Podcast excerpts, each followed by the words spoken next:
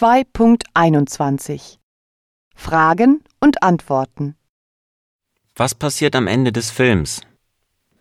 Die Jungen suchen zusammen nach Schmuels Vater. Dabei gelangen sie in eine Gruppe Männer, die in einen Raum getrieben werden. Sie sollen sich ausziehen, angeblich um zu duschen. Die Mutter hat bemerkt, dass Bruno verschwunden ist, und alle suchen ihn. Sie finden seine Kleidung am Zaun des Lagers. Die Mutter bricht zusammen. Der Vater rennt ins Lager und begreift schließlich, dass Bruno tot ist.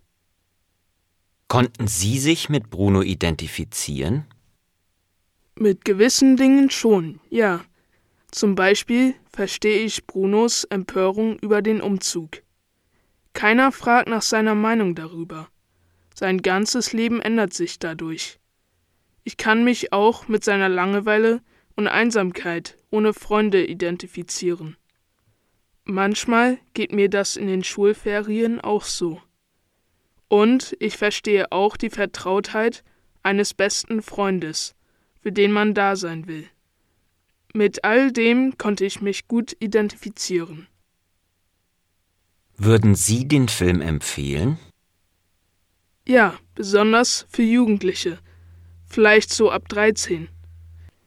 Ich glaube, der Film beschreibt durch die Freundschaft der Jungen die Essenz von Menschlichkeit.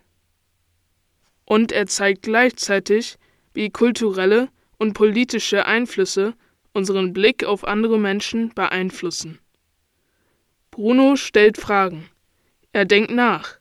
Er vergleicht, was ihm gesagt wird, mit dem, was er tatsächlich erlebt. Das ist eine sehr wichtige Fähigkeit. Haben Sie auch das gleichnamige Buch gelesen? Ja, wir haben es in der Grundschule gelesen und dann mit dem Film verglichen. Ich mag den Film lieber, weil ich nicht so gern Bücher lese.